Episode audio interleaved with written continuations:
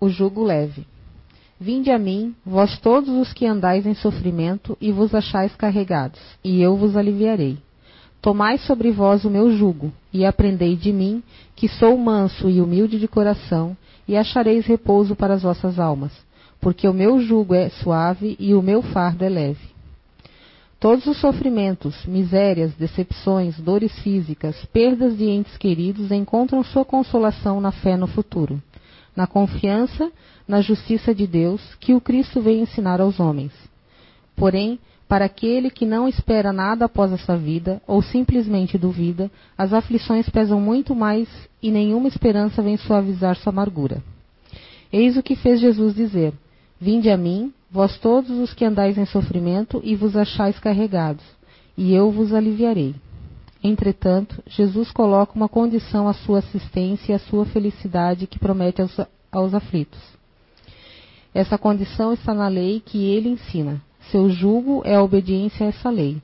Mas esse jugo é suave e essa lei é leve, uma vez que impõe por dever o amor e a caridade. Obrigado. Boa noite a todos. Uh, o tema de hoje, apesar de não estar aqui escrito, é criações mentais. Vou deixar escrito aqui para a gente lembrar sempre do que estamos falando.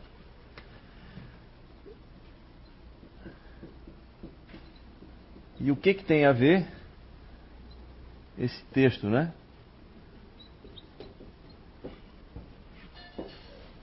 Que a Graça acabou de ler. Quando Jesus fala que vinde a mim todos que estáis aflitos e eu vos aliviarei, porque o meu jugo é leve. Mais ou menos isso a frase, né? Mas já vamos chegar lá. Eu até estava assistindo uma palestra da doutora Anete Guimarães, que vai palestrar no sábado no Hotel Rimemblau e no domingo aqui. E ela fala, faz uma, uma explicação fisiológica do cérebro a respeito disso. E eu vou encaixar aqui também para a gente compreender melhor essas coisas. Bom, a espiritualidade, através de diversos artigos, de diversos livros, diversas informações que nos chegam, nos mostra que a Terra é viva, ela é pulsante, ela não para de evoluir, não para de trocar energia. Todos nós aqui, que vivemos aqui encarnados e desencarnados, aqui no orbe terrestre, interagimos uns com os outros através do que nós emanamos. E nós emanamos energia. Nós somos fontes, cada um de nós somos fonte geradora de energia.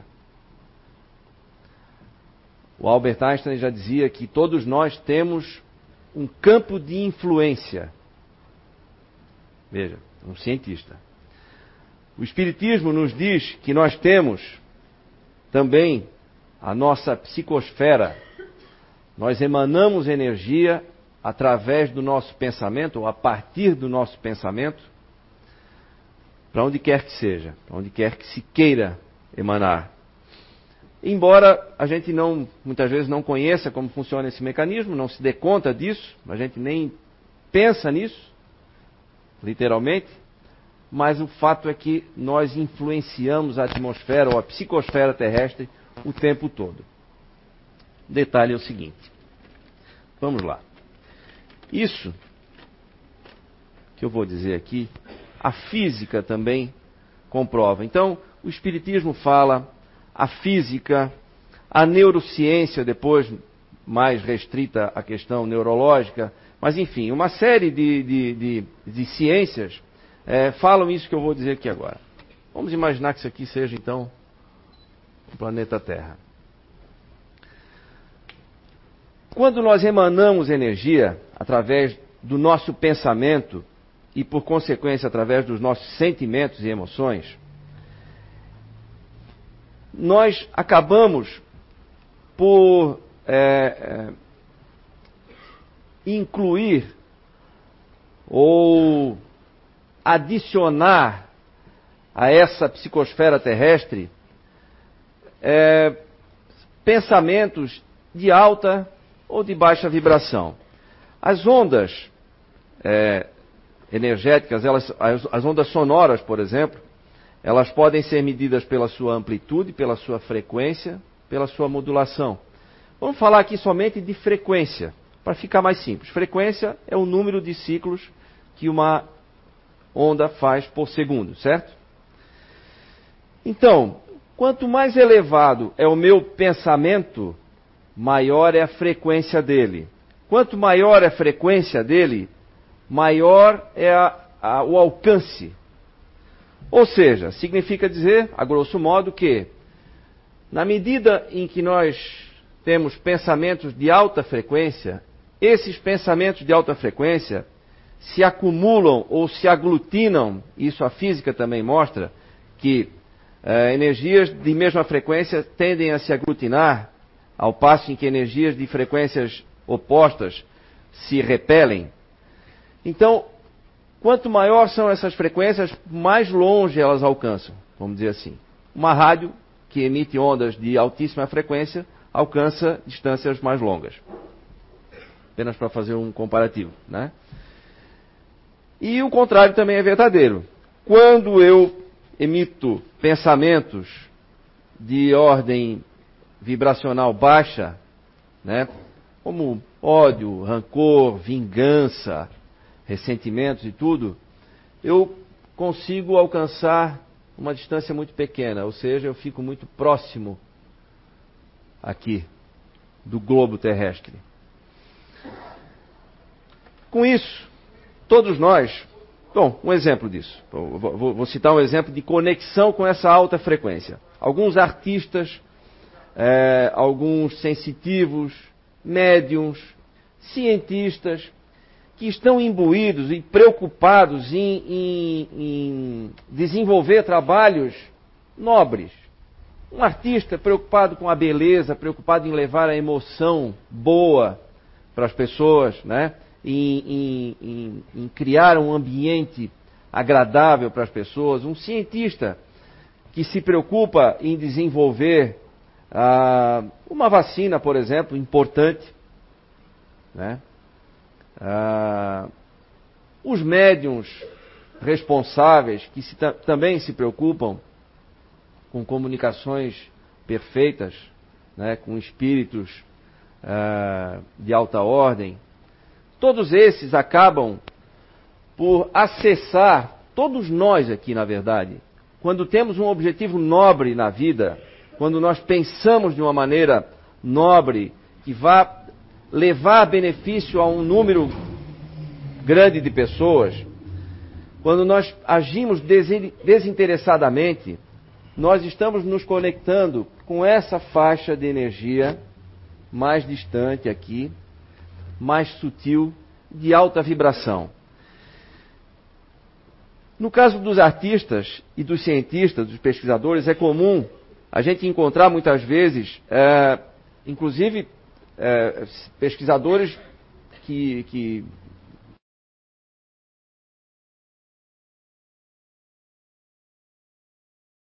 com um brasileiro, por exemplo, mas que se dedicam, se debruçam em cima de um assunto e é um objetivo realmente nobre, acabam por tirar conclusões muito parecidas muitas vezes. Nós encontramos até frases que são quase idênticas em vários trabalhos, não só científicos, mas também é, de ordem artística, enfim. Por quê? Porque beberam da mesma fonte. Essa fonte aqui que eu estou falando. Né? Que nós temos acesso conforme nós nos sintonizamos com isso. O contrário também acontece. Né? Então, quando eu fico preso a sentimentos ruins, mesquinhos, pesados, eu não consigo ir muito adiante, muito além daqui da terra mesmo. E aí eu fico preso nesse lamaçal. Quando eu fico preso a esse tipo de pensamento, eu acabo atraindo, aí uma lei da física, por sintonia, pensamentos da mesma ordem e acabo me alimentando com isso. Eu acabo criando um ambiente ao meu redor conforme o que eu estou pensando. Eu acabo vivendo no ambiente que eu mesmo criei. Quem assistiu o filme O Nosso Lar deve lembrar do André Luiz quando desencarnou, que foi para uma região lamacenta, escura, fétida e tudo mais e tal. Aquilo ali é um exemplo típico, como se chama aqui no Espiritismo, de umbral, de um ambiente criado pelo pensamento das pessoas que vibram, vibram na mesma faixa de frequência. Ou seja, nós temos uma matéria-prima, um fluido cósmico universal e algumas derivações dele, como por exemplo ectoplasma, se fala aqui no Espiritismo, mas não vamos usar termos tão, tão rebuscados aí, mas que servem de matéria-prima. Servem, como o André falou aqui outro dia, é uma massa de modelar do pensamento. O pensamento é o impulso energético, mas ele acaba por modelar energias que estão aglomeradas, mais, mais densas. Então eu consigo realmente modelar, criar, desde formas até ambientes. E essas formas e esses ambientes vão permanecer por mais ou menos tempo, conforme a minha permanência também, a minha persistência naquela maneira de pensar.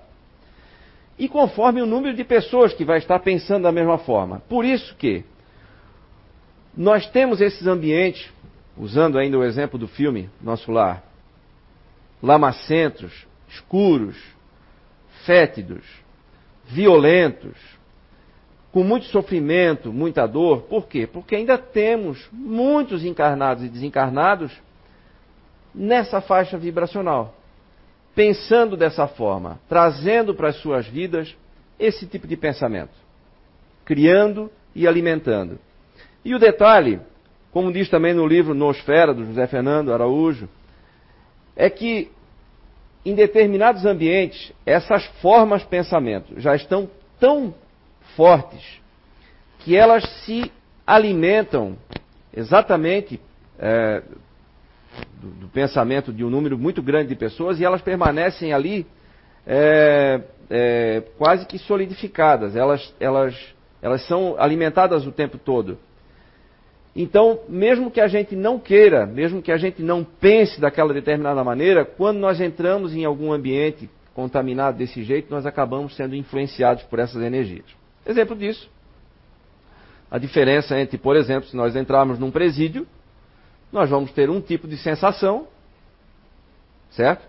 Muita gente ali sofrendo, muita gente arrependida, muita gente com sentimento de vingança muito forte, muita gente com ódio, Hoje eu ainda conversava com, com um promotor de justiça e ele me contava que semana retrasada passou por uma situação muito difícil que durante uma uma audiência lá ou foi um, um, um tribunal de júri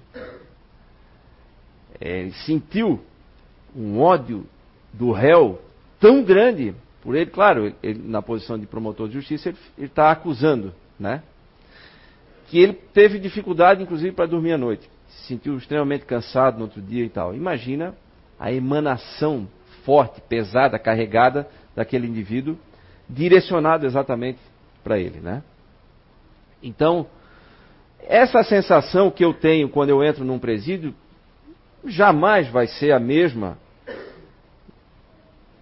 sensação que eu tenho quando eu entro, por exemplo, numa casa espírita, ou numa igreja, num lugar de oração, num lugar onde se faz caridade, onde o trabalho é desinteressado, onde se procura aliviar a dor das pessoas, onde existe um tratamento espiritual, onde tem toda uma preparação feita constantemente pela equipe espiritual, inclusive. As sensações são diferentes, concordam? né? porque são níveis energéticos diferentes. Então, repetindo, nós criamos não apenas formas, os nossos pensamentos assumem forma quando utilizam-se dessa matéria-prima, é, como também criamos ambientes e criamos doenças. Tem diversos artigos aí espíritas também que falam nas larvas espirituais, nas bactérias espirituais, né? falam nos ataques que eles podem é, é, fazer no nosso corpo quando nós abrimos a guarda, quando nós permanecemos numa viciação por muito tempo, ou quando nós permanecemos com sentimentos baixos por muito tempo, nós começamos a criar doenças infecciosas do ponto de vista do perispírito. Isso quem nos relata são os desencarnados que, que nos dão. André Luiz, por exemplo, no, no livro. Ah, não lembro agora. Mas ele fala em detalhes como funciona isso, como são feitos esses ataques né, no fígado de quem é alcoólatra, é, no sistema, é, no aparelho reprodutivo de quem tem impulsos sexuais irrefreados e assim sucessivamente, no aparelho digestivo de quem não tem controle sobre o alimento. Então, nós criamos verdadeiras infecções no perispírito a partir da nossa uh, invigilância, vamos dizer assim, da nossa falta de cuidado com o pensar. Uh, Gandhi, Mahatma Gandhi, dizia o seguinte: uma frase dele. Se um único homem chega à plenitude do amor, neutraliza o ódio de milhões. Ele quer dizer, né, e diz com isso, que o amor, né, o sentimento mais sublime que nós podemos ter, ele supera qualquer outro tipo de, de pensamento e de sentimento. Várias, vários artigos, vários escritores também, e vários pacifistas aí da história, nos falam isso. O budismo nos fala isso, né? que o amor ilumina e o amor supera uma multidão de pecados. Não é assim que diz na igreja? Por quê? Porque os, os pensamentos de alta vibração, eles sempre são, vão se sobrepor e anular os pensamentos de baixa vibração. Mas é importante que a gente permita que isso aconteça. Eventualmente a gente tem pensamentos, olha só como é, né? Eventualmente ao longo do dia a gente tem pensamentos elevados, né? Na maioria das vezes a gente tem é o que? Sentimentos de raiva, a gente está com pressa, né? A gente não espera, impaciência, aí quer se vingar porque alguém feriu, enfim. Na maior parte do tempo, isso não sou eu que estou dizendo. Basta olhar o estado em que a Terra está né, um estado ainda sofredor. Estamos nos recuperando, é verdade. Mas nós ainda passamos por muito sofrimento. Aqui ainda é um hospital e um presídio também. Mas também a prova de que o amor supera uma multidão de pecados, como queiram, a prova de que o, o, o, isso que o Gandhi falou, que se um único homem chega à plenitude do amor, neutraliza o ódio de milhões, é que nós temos aqui na Terra um pequeno número de espíritos encarnados aqui extremamente evoluídos. Nós não sabemos exatamente quem são os de agora, mas sabemos quem foi, quem já passou por aqui. Né? Temos aí, primeiro, né? Jesus, mas temos aí mais próximos à nossa época, Chico Xavier, Madre Teresa de Calcutá, Irmã Lúcia, Irmã Dulce, que mais? Divaldo, João Paulo II. Né? Nós temos aí, para ver como é raro esse tipo de, de, de, de, Como são raras essas pessoas, é que elas têm um número tão pequeno, estão num número tão pequeno aqui, que a gente consegue destacar no meio dessa multidão. Porém, dá para ver como nós estamos evoluindo que uma pessoa dessa somente consegue influenciar milhões positivamente. Através do exemplo, através do sentimento, através do amor verdadeiro. Então elas nos mostram que o amor verdadeiro é o caminho para que a gente é, elimine as nossas dores. E aí é que eu queria fazer um link com essa palestra que eu falei da doutora Anete Guimarães, ela, numa certa feita, ela foi desafiada por um colega de faculdade, faculdade de medicina, se não me engano, a provar que uh, exatamente essa frase do jugo leve, vinde a mim os que estão sobrecarregados, que eu vos aliviarei. E aí um colega desafiou, dizendo que, olha, prove que essa frase é verdadeira e eu mudo meu conceito. Senão, eu acho tudo bobagem. Não acredito em Deus, não acredito em Jesus e, e não acredito que alguém que faça medicina realmente se entregue à ciência é, possa acreditar nisso. Né? Foi um desafio forte assim. E aí ela conta, é interessante vocês assistirem essa palestra, mas eu vou apenas no detalhe da dor. E aí ficou pensando e tal, e várias pessoas, nossa, como é que nós vamos provar, como é que nós vamos provar e tal. Até que um belo dia ela assistindo uma, uma aula sobre dor, sobre analgésicos, na verdade. E o professor disse, olha, eu não tenho como falar sobre analgésicos com vocês sem antes ensinar como é que funciona a dor. Então a dor é um sinal, é um alarme de que algo está ameaçando a vida. Não é um sinal de doença. Né? É um alarme, é um aviso do corpo dizendo: olha, tem alguma célula morrendo, ou prestes a morrer, preste atenção. A dor é tão importante que, se nós não tivéssemos a dor, nós morreríamos por qualquer coisa, certo? Uma simples lesão na perna, eu não vou sentir dor, eu continuo caminhando, até que ela se torne uma lesão tão grande que eu não tenho mais como recuperar.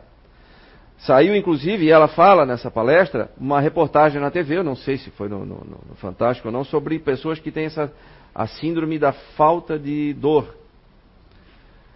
Mas que não nem chegam à idade adulta, morrem. Morrem crianças. Porque não tem dor. Imagina, uma simples dor de ouvido significa que eu estou com alguma infecção.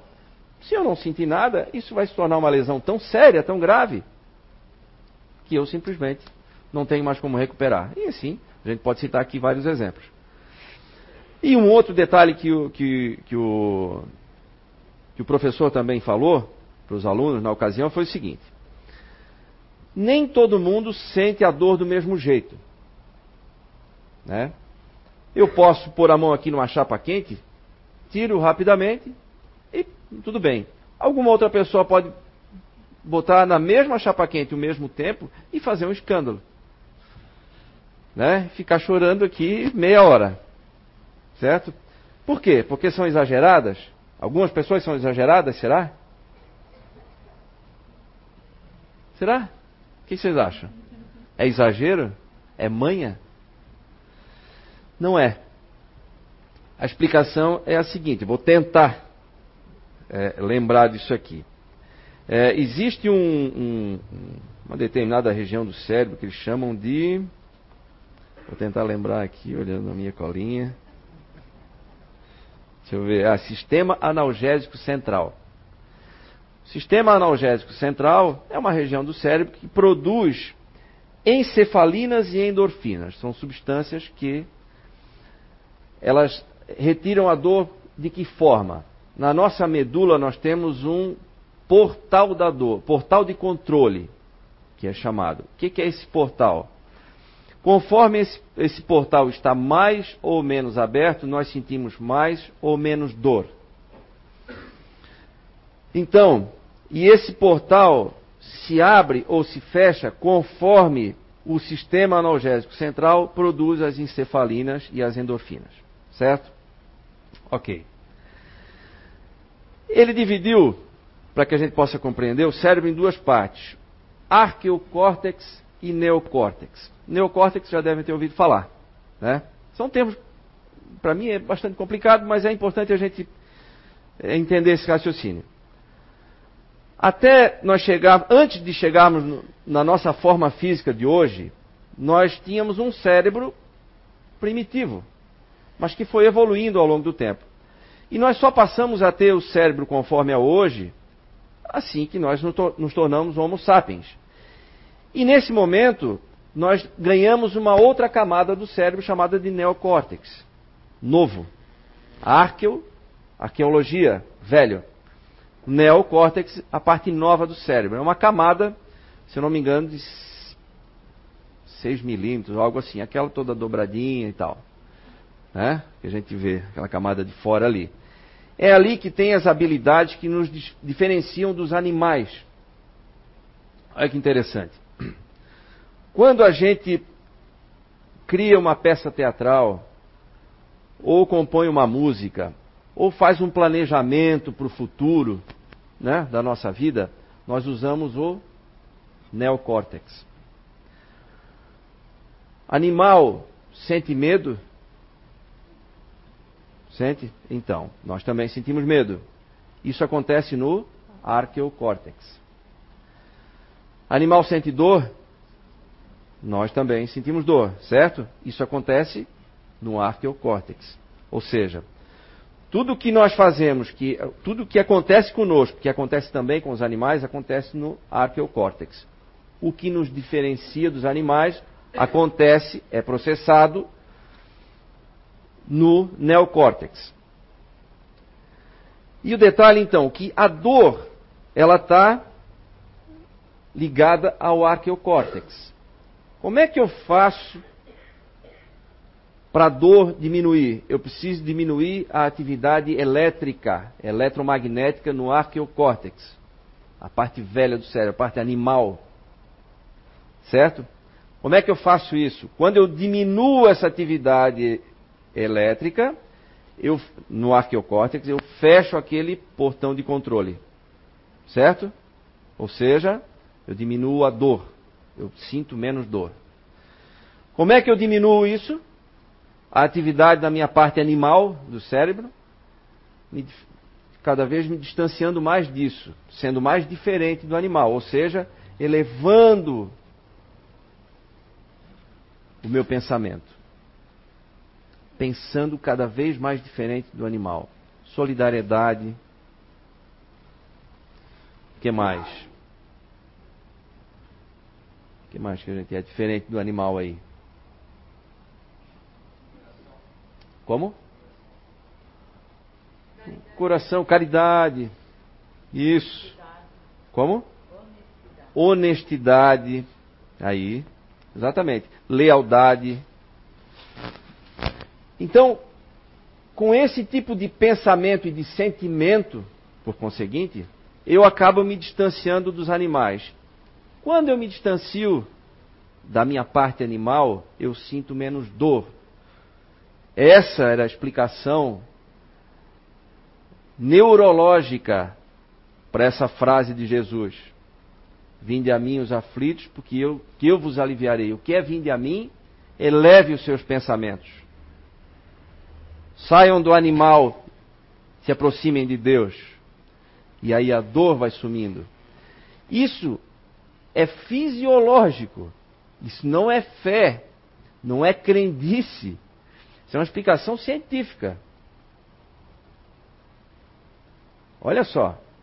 Como as coisas se entrelaçam, na verdade? Lógico. Né? Isso é até óbvio, né?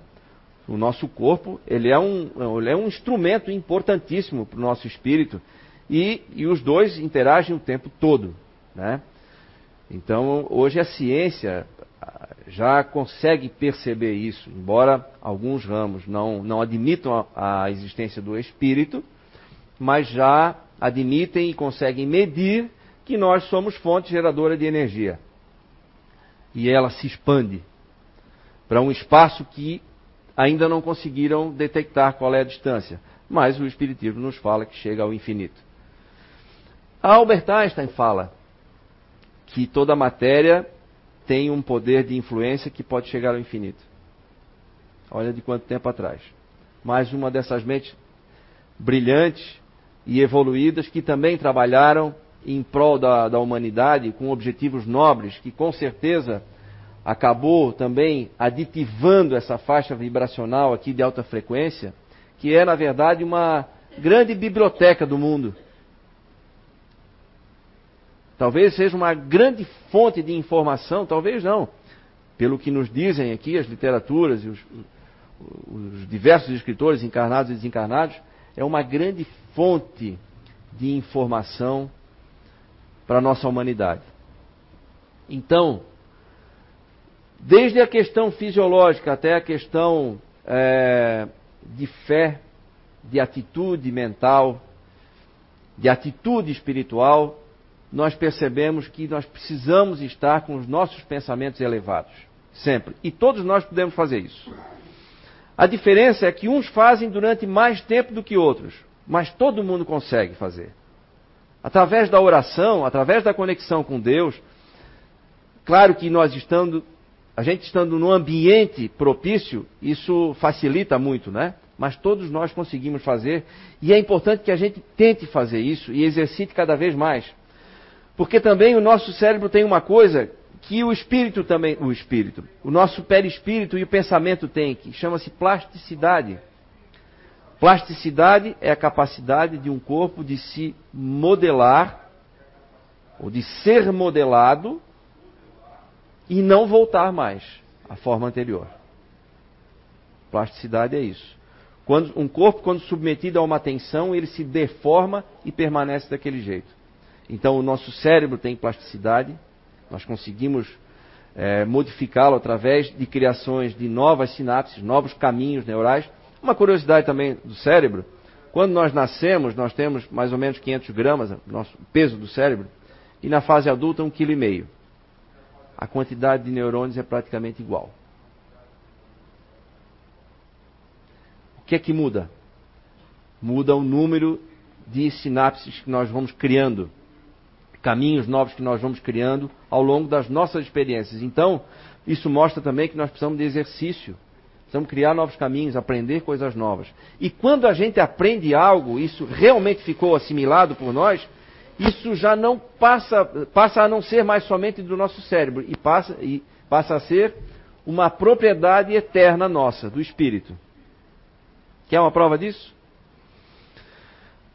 Nunca viram uma criança que aos quatro anos de idade, quatro anos de idade senta-se à frente de um, de um piano e é capaz de tocar uma música extremamente complexa, sendo que ela nunca aprendeu a tocar nessa encarnação? Todo mundo já viu isso, né? Ah, são prodígios e tal. Não, são crianças que trazem as suas habilidades desenvolvidas de outras encarnações.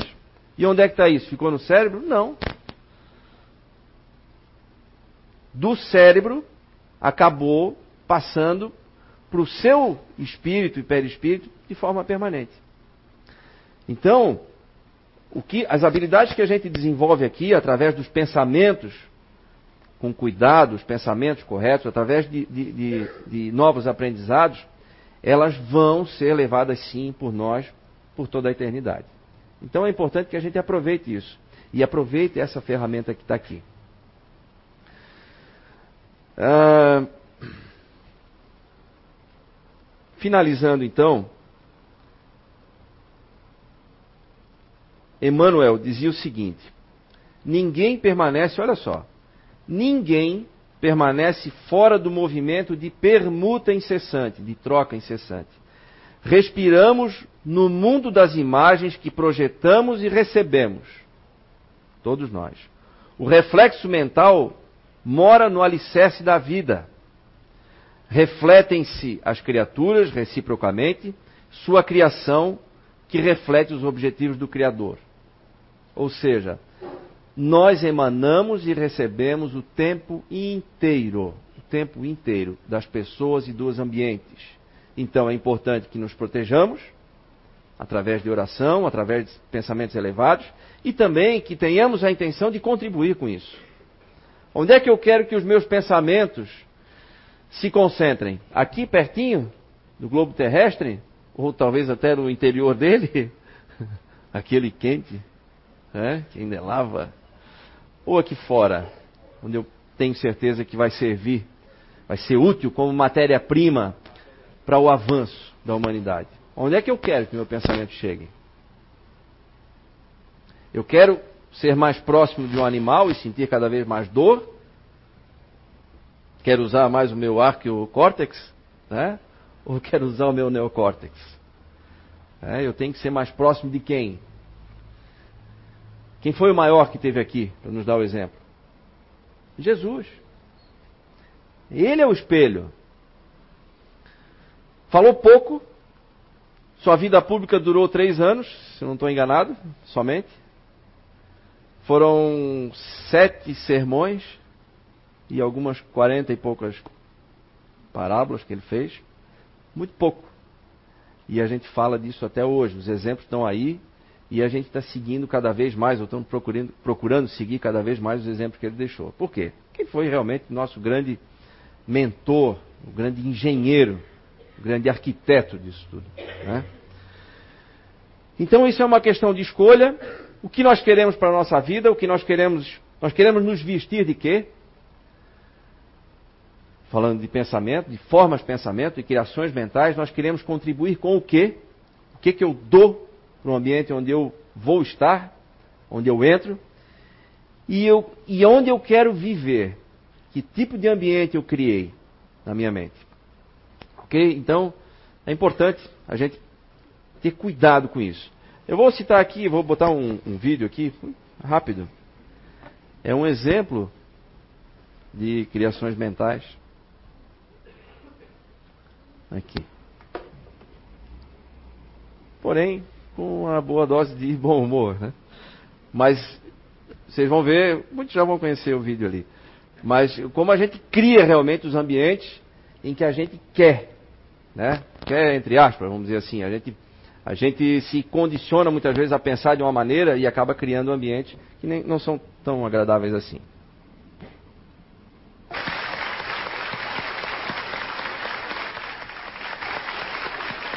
Esse caboclo aqui tem uns improvisos aí de um certo senador. Vou aumentar um pouquinho. Conta então. pro povo aí. Aquilo foi no, no festival de, de repente, de, não, de repente não, de literatura de cordel em João Pessoa, na Paraíba, em 2005. E aí eu fiz esse Obrigado. Então, vamos lá, vamos lá. Assim. Um senador do Estado passou dessa para melhor. Ou para outra bem pior, eu vou relatar o passado. Chegando o pobre coitado na porta do firmamento, o São Pedro disse um momento, tenha calma, cidadão. Faça aqui sua opção e assine o requerimento. Pois aqui tem governo tudo está no seu lugar. E você vai optar onde quer passar o dia. Depois, com democracia, me dará a sua resposta, fazendo a sua proposta de ir para o céu ou para o inferno. Viver de túnica ou de terno, do jeito que você gosta. E então o senador assinou a papelada, descendo por uma escada, entrou no elevador e desceu com o assessor para o inferno conhecer, para depois escolher onde queria morar e qual seria o lugar que escolheria viver.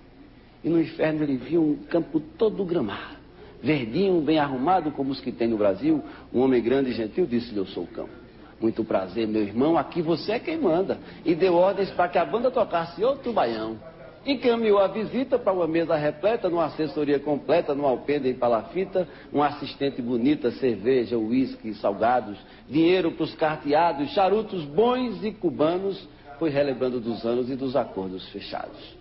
Encontrou com os amigos dos tempos áureos de glórias, relembrando as histórias que já haviam esquecidos. Uísques envelhecidos não paravam de chegar. Parecia um marajá, jogando carta e fumando, mas já estava chegando a hora dele voltar. E então no elevador ele tornou a subir para então se decidir e finalmente propor. E no céu o senador vê um cenário de paz. Um sereno assaz e anjinhos tocando lira, São Pedro disse: confira, escolha e não volte atrás.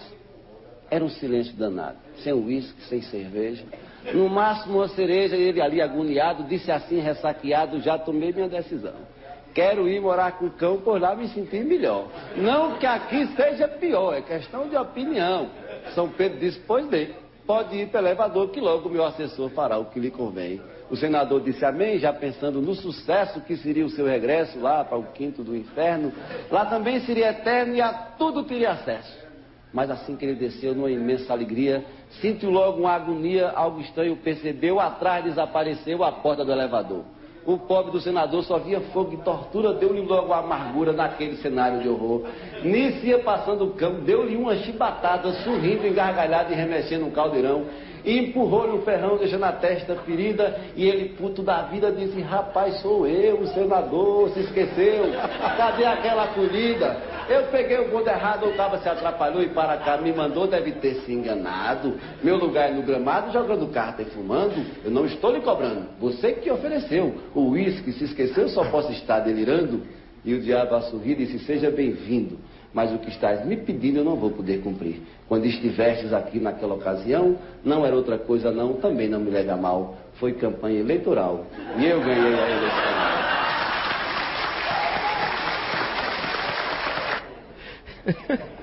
Criações mentais. Cada um escolhe o seu ambiente, né? É isso aí, pessoal.